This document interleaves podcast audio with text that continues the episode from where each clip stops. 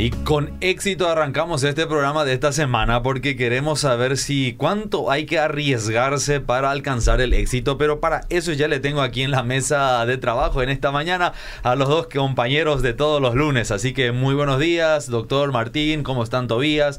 Este, bienvenidos. Gracias, gracias Edgar, muy buenos días a vos, toda la audiencia, buen día Tobías, un gusto verles a todos, sentirles y un abrazo a toda la audiencia. Excelente. Tobías, ¿cómo estás? Edgar, ¿cómo estás? Bien, profe. eh, y un saludo a la audiencia también que nos está escuchando.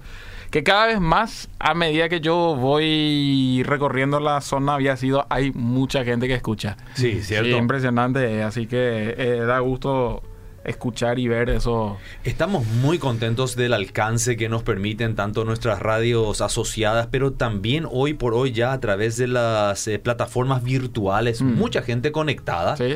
Eh, y por qué no decir también, inclusive los programas posteriormente se pueden volver a escuchar cuando por alguna razón no puedo escuchar el programa en vivo y en directo porque la- alguna actividad me lo impide.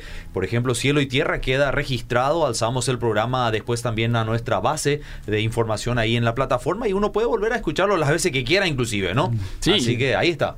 Y eso es realmente algo bueno porque especialmente a mí con las historias de por vida, entonces acá conté tu historia y le paso el, el link del...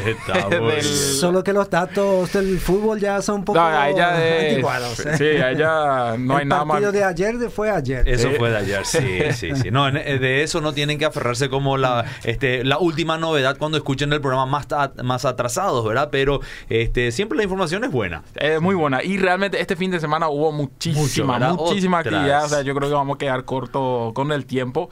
Muchas cosas que se definieron a nivel internacional específicamente. Se jugaron dos fechas acá en, al nivel en la Copa de Primera. No, no el fin de semana, pero entre semana y este Mm. fin de semana se adelantaron, o sea, se apresuraron con, la, con las fechas.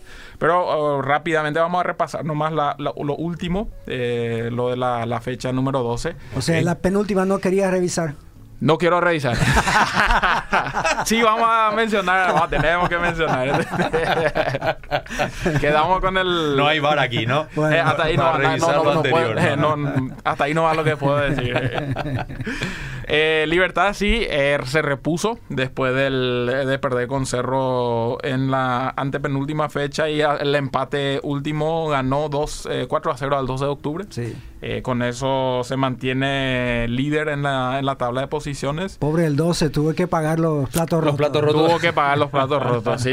Y estaba seriamente comprometido con el, eh, con el promedio. Eh, un partidazo que se vio fue en el, en el estadio Carendí de Mallorquín, en donde empezó ganando el local, eh, General Caballero 2 a 0.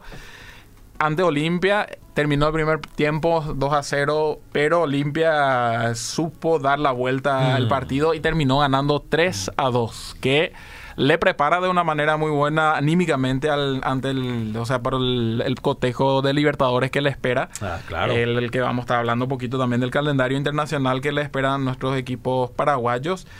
Eh, Cerro que perdió eh, de manera sorpresiva entre semana ante Tacuarí 2 a 0. eh, después de haberle ganado tan contundentemente al, al puntero, a Libertad, Hmm. perdió eh, 2 a 0 ante Tacuarí. Tuvo que reponerse, tuvo que ganar sea como sea, de la forma, no sea como sea, pero jugando bien, jugando mal, pero tenía Pero que con toda la fuerza. Con toda la fuerza tenía que tenía que ganar y lo hizo pero mínima con el resultado mínimo nomás Ameliano se le plantó eh, Cerro ganó el cotejo 1 a 0 y ayer eh, en un partido muy reñido también Guaraní le gana 2 a 1 a Guaireña Hmm. Eh, estuvo perdiendo gran parte del cotejo Guaraní eh, o sea que Guaireña le estaba ganando y ya en los últimos finales meten dos goles y con eso después de bastante tiempo otra vez Guaraní logra una victoria. Bueno, la tabla de posiciones de la Copa de Primera, Libertad con 29, eh, Cerro 28, le sigue Olimpia con 21 y Resistencia con 20. Pero hay dos partidos todavía pendientes, eh, hoy justamente el de Resistencia contra Tacuary. Si gana Resistencia va a pasar a ocupar el tercer puesto otra vez. Y Nacional Sol van a estar jugando eh, en el día de hoy también. A nivel internacional, sí, ahí pasaron muchas cosas. Eh, eh, bueno, el- salieron campeones, eh, hubieron varios campeonatos que se definieron. se jugó la Copa del Rey. Ajá. Eh, una vez, o sea, después de mucho sin ninguno de los tradicionales que suele estar el Barcelona o el Real Madrid. Este fue entre el Betis y el Valencia. Fue interesante porque tuvimos un paraguayo jugando esa final a Omar Alderete por el Valencia. Lastimosamente no pudieron ganar, eh, quedó como eh, subcampeón. Pero bueno, después de no sé cuánto tiempo tenemos a alguien otra vez en España luchando en una final. eh, y ese fue el caso de Omar Alderete, ¿verdad? Se llevó el- el- la Copa del Rey el Betis, el Fútbol Club de la ciudad de Sevilla, eh, que repite, creo que, bueno, con el con el eh, con Manuel Pellegrini, que es el chileno, es Ujú, un técnico sudamericano, Alzando la, eh, la Copa del Rey. Bien por, por eso. Bayern, ah, perdón, Ingeniero creo que es. ingeniero, él es ingeniero. ¿no? Sí, O sea, él- no, no hay muchos técnicos que tienen títulos universitarios, pero hay algunos. Mira, ¿sí? mira, Sí. por lo Sí. menos también y totalmente de, en otra rama, ¿no? Totalmente. uno dice- Sí. Y él es muy interesante su filosofía. Él ganó eh, aquella en, en la Premier League, ganó con, con el Manchester City, lo hizo en, en Chile, lo hizo en, en Ecuador, en diferentes países. Y él dice, el fútbol no es todo. Un técnico que respira al fútbol 24 horas es un mal técnico. El fútbol no es lo más importante del mundo. El, Buena- el buena fútbol es filosofía. parte, Mm. sí, el fútbol es una conexión de muchas cosas, ¿verdad? Eh, relaciones interpersonales, eh, liderazgo y diferentes cosas eh, él junta. Pero es muy interesante, él tiene el, ti- el título de ingeniero, dejó eso de lado y se dedicó al fútbol y realmente le está yendo bastante bien a nivel mismo, o sea, siendo uno de los representantes más renombrados a nivel internacional de Sudamérica. Mm. Entonces, eh, la historia un poco de Manuel Pellegrini. El Bayern ganó 10, o sea, su décima Bundesliga, o sea, no hay nadie que le oponga. Décima al- seguida. décima, exactamente, décima seguida. increíble Y eso, sí, ya. Qué racha, ya, no, o sea, ya no hay. Es aburrido eso. Sí, y fue, Eso lo iba a pensar yo también. y fue en el clásico, Der Klassiker, Sí. como le dicen en, en alemán. Eh, Andre el Dortmund le gana 3 a 1, se, se consagra, pero ya no es ni, ni es noticia más. eh, bueno, una, una más. Como los titulares ya lo tienen previa al fútbol, ya lo tienen listo. Más o casi, menos, de ¿no? esa onda ya Los, medios, de ¿no? manera anticipada. Lo mismo que el PSG. Eh, PSG sí, ahora pasa a ganarlo 10 veces. eh, el- la, la, la, la Copa, de la, o sea, la Liga de Francia, la Ligue 1. Entonces con gol de Messi empatan el partido que le tenían, o sea, un punto nomás necesitaban y eh, lo, lo ganan. Entonces... Eh, fueron un poquito los que los campeonatos que se definieron. Hay eh, deportes internacionales, o sea, una- un calendario que vamos a tener que podría ser interesante. Mañana, eh, para los amantes del fútbol internacional, por la Champions League tenemos el Manchester City contra el Real Madrid. Un partidazo que promete bastante. Eh, paraguayos que van a tener eh, mañana Libertad va a jugar contra el Atlético Paranaense en- por la Libertadores. Y General Caballero, otro paraguayo que se encuentra con otro brasilero eh, contra el Ceará. Entonces, eh, General Caballero Ceará. El miércoles, O sea, mañana sea- un buen día para llamar en el trabajo y decir que no me siento bien, no voy a venir. sí, eso va a ser muy buen. Pero no solamente mañana, va a ser miércoles y sigue jueves. O sea, yo creo que bueno. toda esa semana ya se tiene que Sí, bueno. Instalar eso. Muchos días estés enfermo. Eso es ¿eh? muchos días enfermo, ¿no? Ya te hay que tener, hay que conseguir un buen reposo para todo eso. El miércoles, eh, Liverpool juega contra el Villarreal. Eh, Villarreal que dio la sorpresa al eliminarle al Bayern Múnich eh, la- en la- los cuartos de final. Ahora se encuentra con el Liverpool. Eh, Cerro juega contra Peñarol por la Libertadores el miércoles. Y Guaireña lo hace contra el 9 de octubre. Yo pensé que en Paraguay nomás teníamos Sí, yo nombres. Clubes con de fechas. fecha. Fecha, Sí, había sido el ecuatoriano, el club ecuatoriano te puso 9 de octubre. Así que... eh, entonces ahí también Y clubes bueno, el, el año da para, para 365 nombres. Sí, así sí, ¿verdad? y eh, cierra Olimpia contra Colón el jueves. El equipo paraguayo contra argentino. Entonces vamos a tener ese cotejo, vamos a tener el jueves. Más o menos el calendario Donde Olimpia sí o sí tiene que ganar, si no... tiene que ganar. Sí, tiene que ganar o si no le va a complicar la, la zona. 91.648 es un número de un récord mundial que se hizo el viernes de la cantidad de asistencia en el estadio en un partido de fútbol femenino. Fue en el Barcelona, Barcelona-Wolfsburg, la semifinal de la Champions League. El Barcelona lo gana 5 a 1 con un estadio prácticamente repleto Eso es que mucha muestra ¿eh? sí, que muestra un poco de cómo va creciendo enormemente el deporte femenino o sea que ya sí, antes se le totalmente. hacía jugar en, en canchas las canchas de reserva las canchas de los pequeños estadios ahora ya están eh, llenando estadios de talla mundial y superando la, bar- la barrera de 91 mil espectadores. Eso Ah, fue el, ca- el caso, uno de los récords que se rompió este fin de semana. Mm. Otro récord, eh, de alguna manera, eh, por un lado fue trágico un poco lo que pasó con Cristiano Ronaldo. Eh. Cristiano Ronaldo estuvo a punto, o sea, tuvo sus gemelos mellizos pero uno de sus muchachos fallece, o sea, le muere al, al nacer. Pero en esas mismas semanas, o sea, tuvieron un, un tiempo de duelo, pero él vuelve a jugar y establece un récord nuevamente. Y es el primer jugador que mm, convierte más de 100 goles, tanto Ah, en la mira. liga como en la Premier League, la Champions y eh, a nivel de selecciones. El único jugador que ha logrado eh, lograr eso. No, no hacerlo en dos ligas diferentes. Habían otros también, entre ellos Cavani de Uruguay, que marcó más de 100 goles en diferentes ligas. Pero Cristiano lo añade la Champions y la selección también. ¿verdad? Entonces, una semana agridulce para, para Cristiano. Mm, realmente. Pero bueno, ya vamos avanzado bastante con el tiempo. Quiero contar una historia de por vida, que es la historia de Sedi.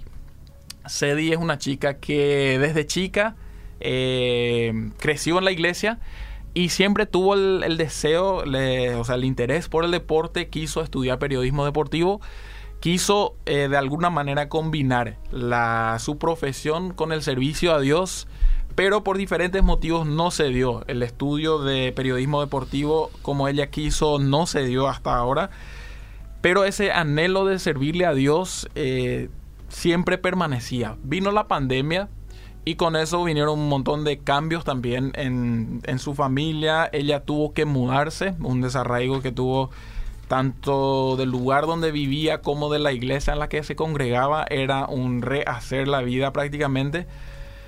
Y eh, fue un tiempo bastante complicado para, complicado para ella cuando en ese momento le llega una, la invitación de una amiga que le invita para el experimento de por vida que hicimos a mitad del año pasado para que ella participe de esa actividad. Fue un tipo campamento, congreso que hicimos aquella vez. Ella nunca había escuchado de por vida. Entonces, y bueno, como era eh, bastante canchera, le gustan esas actividades, ella se inscribió y fue exactamente lo que ella necesitaba. Mira. Uno, porque, o sea, fue una respuesta de Dios, no solamente a una oración de poder, eh, de que Él le ayude en este tiempo complicado, sino a un sueño que ella tuvo desde chica, ¿verdad?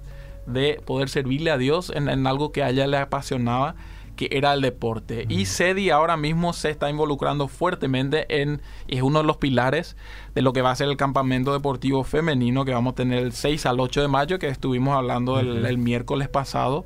Entonces, ella, de lo que de, de lo que fue su el sueño de infancia, Dios utilizó un momento complicado y ahora ella misma está sirviéndole a Dios en eso lo que a ella eh, fue su, su, su sueño y estamos muy expectantes de lo que va a venir todavía. O sea, ella tuvo que de alguna manera arriesgarte, arriesgarse a lo que ella está ahora viviendo como, como un éxito, siendo parte del primer campamento deportivo femenino acá en Paraguay. Pero tuvo que saltar hacia algo que ella no conocía, que era eh, la institución de por vida, o sea, el Ministerio Deportivo. Y bueno, con eso, profe, yo ya te dejo para hablarnos un poco del riesgo y de la ganancia que vamos a escuchar más. Muy lindo pase, gracias Tobías. Eh, vino al corazón del área. Exactamente, sí, señor. sí, sí. Bueno, nosotros acá en dos ocasiones en los programas pasados hemos hablado de una señora moabita de nombre Ruth, cuyo, cuyo nombre llegó a, a ponerse a un libro del Antiguo Testamento y no solamente a esto, sino después de eso hubo miles de Ruths Ujú. en toda la historia y eh, me animo a decir que hoy en día en nuestro país hay cientos de mujeres que llevan ese nombre. Interesantemente hay muy poca orfa ¿verdad? O Orpa, como se Sí, dice en Orfa, otra. ¿verdad? Orpa, Orfa, sí. Eh, parece que este nombre nunca pegó tanto, pero Ruth sí, sí, hay- muchas. Bien, la vez pasada estuvimos hablando de cómo ella estuvo en un campo de un señor que rutinariamente hacía el bien, cumplía la ley de Dios.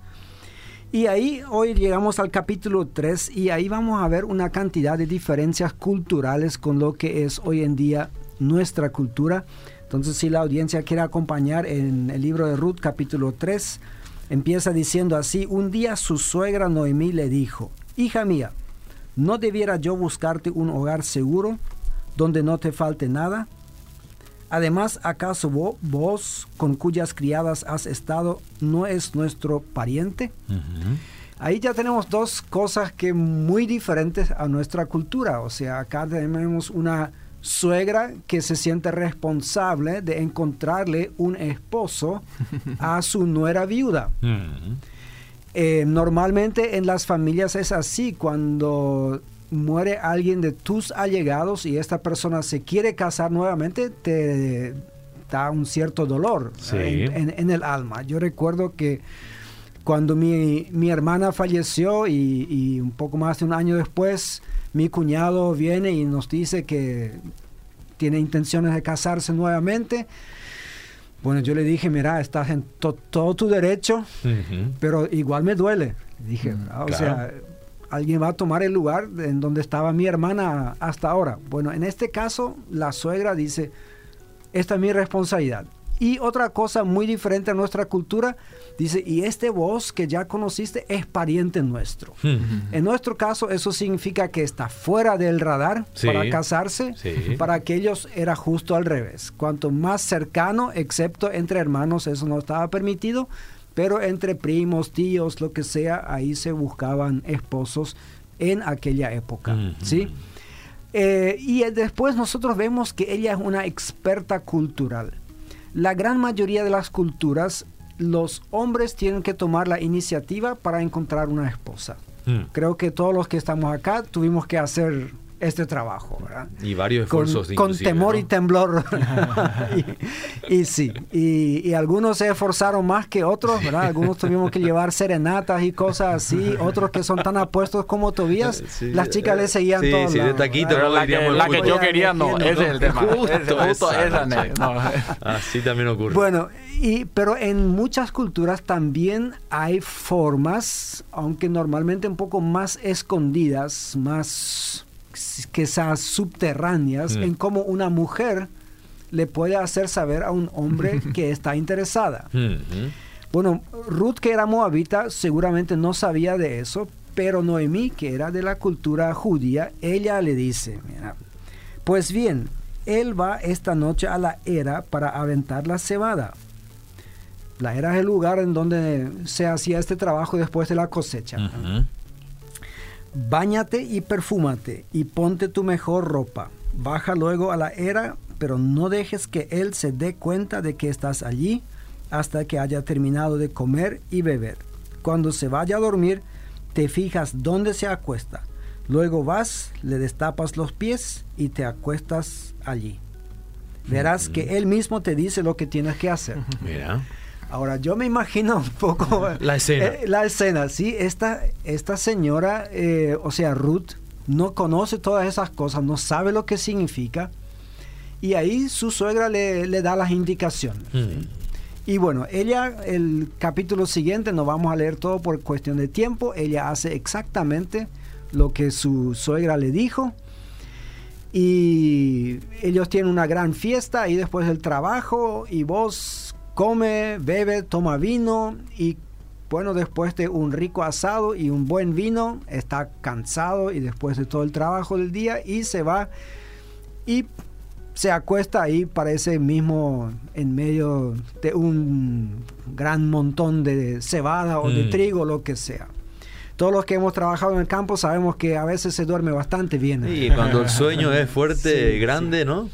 Y dice que ahí por la medianoche, o sea, y ahí ella aprovecha y va y bueno, alza un poco, vamos a decir, la frazada y se acuesta ahí, que tiene un significado en la cultura hebrea de que yo estoy buscando a alguien que me dé protección, que me cobije. cobije. Y él se despierta a la medianoche, probablemente el vino y todo eso hizo un efecto también, a veces uno tiene que ir al baño, no sabemos la, razón, y ahí se asusta. Obviamente, o sea, hay una, no, es que solamente hay una persona ahí junto a, es una mujer. Y obviamente él piensa en su reputación y, o sea, se puede pensar cualquier cosa que haya sucedido ahí y ahí se da cuenta que es Ruth, la moabita, a quien ya vio en el campo. Y ahí ella le dice directamente, o sea, lo que su, suegra le dijo, bueno, yo necesito, no, le dice directamente, necesito marido, pero necesito alguien que me redime. Así. Eh, lenguaje un poco eufemístico. Y él dice, sí, está muy bien. Y ahí nos damos cuenta de que él no estaba ajeno a este pensamiento. Dice, es cierto, yo soy tu pariente y todo, pero hay otro que es más cercano que yo. o sea, él ya, ya investigó cómo es la fila y se dio cuenta que él estaba en segundo lugar, no en primer lugar. Okay. Y le dicen, yo le voy a hablar con él y si él quiere redimirte, Em, está bien y si no, yo lo voy a hacer. Ahora, de repente nos parece muy poco romántico mm. eso, porque, bueno, uno tiene que hacerlo, pero como me dijo un experto cultural del Paraguay, dijo, me dijo, la mujer paraguaya no es muy diferente. Tenemos muy lindas canciones sobre el amor, pero después de todo, ella busca seguridad mm. para ella misma y para sus hijos. Y el amor después ya es un añadido un beneficio colateral. Así me dijo un experto cultural. Ahora, la audiencia puede juzgar si es cierto o no. Eh, eso es lo que yo aprendí. O sea, si es consentimiento, excelente, pero si todavía no hay, más adelante también pueden puede darse todavía. En la Biblia nosotros vemos de que sí hay parejas enamoradas, eh, pero en muchos casos el casamiento es más bien un arreglo entre dos partes. Eh, ¿Por qué yo llamo a esta reflexión el tema del riesgo y, del éxito? Esta mujer tuvo que arriesgarse a ser rechazada, a ser ridiculizada. O sea, aunque Noemí trató de minimizar esto, ¿verdad? En, el hecho de que le dijo, quédate en el fondo, más o menos no te hagas ver, y después cuando él está solo ahí, andate. Pero vos tranquilamente podría haber llamado a la gente, gritado, eh, acá hay una mujer, me está buscando, me está siguiendo, me está persiguiendo, me está acosando, eh, cualquier cosa puede suceder ahí. Em, para muchas actividades en la vida, nosotros debemos arriesgarnos. Para tener éxito o para tener algo, aunque sea. Por ejemplo, como mucho hablamos acá del, deporte, cualquier deporte em, es un riesgo. Cuando uno juega fútbol, uno tiene días buenos y uno tiene días como Mbappé tuvo el último partido, como, donde erró por lo menos cinco pases de gol. Eh, eh, es, increíble y todo el mundo se agarra la cabeza y dice, ¿cómo puede ser? Y es el goleador del, del torneo francés. Bueno, obviamente cuando uno ya tiene el estatus que él, entonces se, le perdona. Pero si es justo el partido en donde viene alguien a verte para llevarte a otro equipo y ahí la pifias todita, mm. mira. Eh, se te fueron tus, tus chances ahí.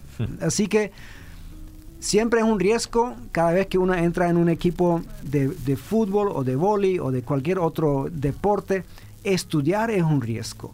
Las personas que dicen yo quiero entrar en la facultad tal y van y hacen el cursillo todo, hacen el examen de ingreso y no aprueban.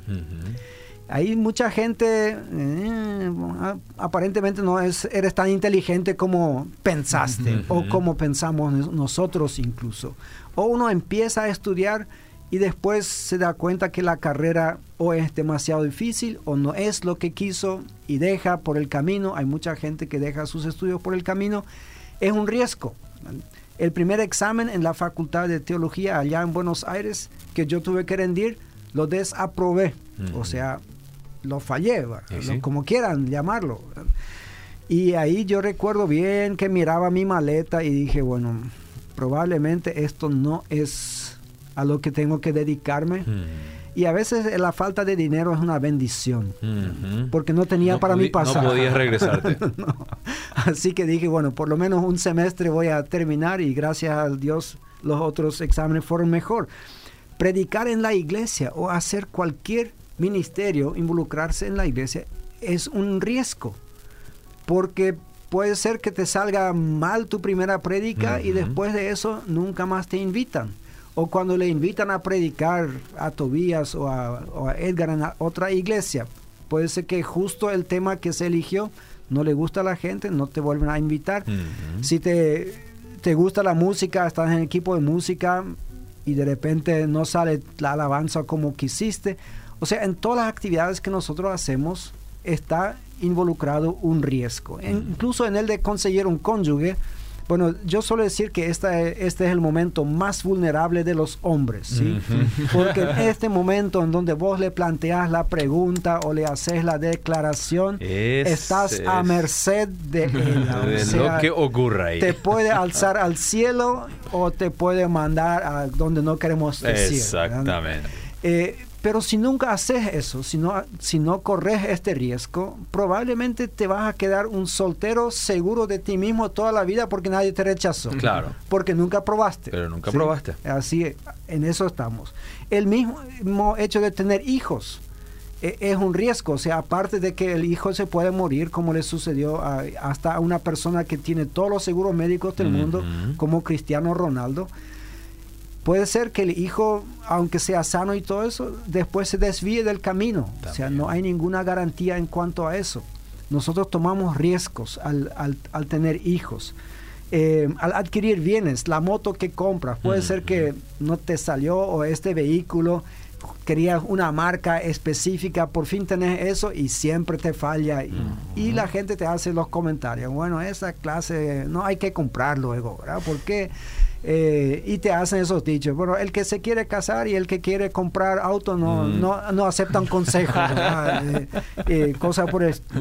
Abrir una empresa eh, es un riesgo. Sí. Puede ser que te vaya muy bien, pero puede ser que justo la misma semana alguien abra el mismo rubro, en el mismo rubro más grande, con más dinero, con más capital, y vos te quedás ahí con las ganas, Mm. o que después de algunas, de algunos años incluso, suceden cosas en donde, bueno, tu empresa no funciona más y tenés que cerrar. Así que, querida audiencia, la vida, en la vida hay que tomar muchos riesgos. Aquel que quiere vivir una vida absolutamente segura, en donde nunca será rechazado, en donde nunca va a fallar, no va a conseguir nada Hmm. o muy poco, vamos a decirlo por lo menos así. Así que yo te animo a correr el riesgo, a tomar el riesgo. Jesús mismo lo dijo, bueno, el que viene junto a mí, bueno, No le echo fuera. no le eche fuera en primer lugar, pero él dice que tiene- va a tener su costo. Así que no significa que, bueno, yo me voy con Jesús porque ahí tengo la vida más segura. No. Jesús dijo al revés. ¿verdad? Hay otra gente que incluso los animales que saben dónde van a poner su cabeza y dónde van a anidar esta noche, pero yo todavía no. Todavía no. Así que la vida es correr riesgos. Eso no significa que ahora cada uno salga y hacer las locuras con la moto, con el auto, eh, paracaídas, lo que sea. ¿verdad? Eh, hay, rie- hay riesgos innecesarios también que alguna Claro. gente toma.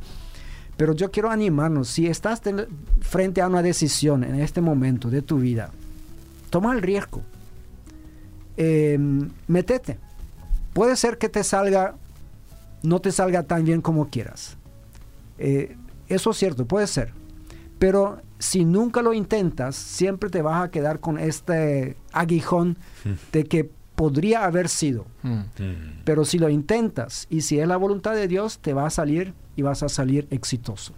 Excelente, qué lindo el ejemplo de esta joven Ruth que acabamos de analizarlo de esa manera. Seguimos.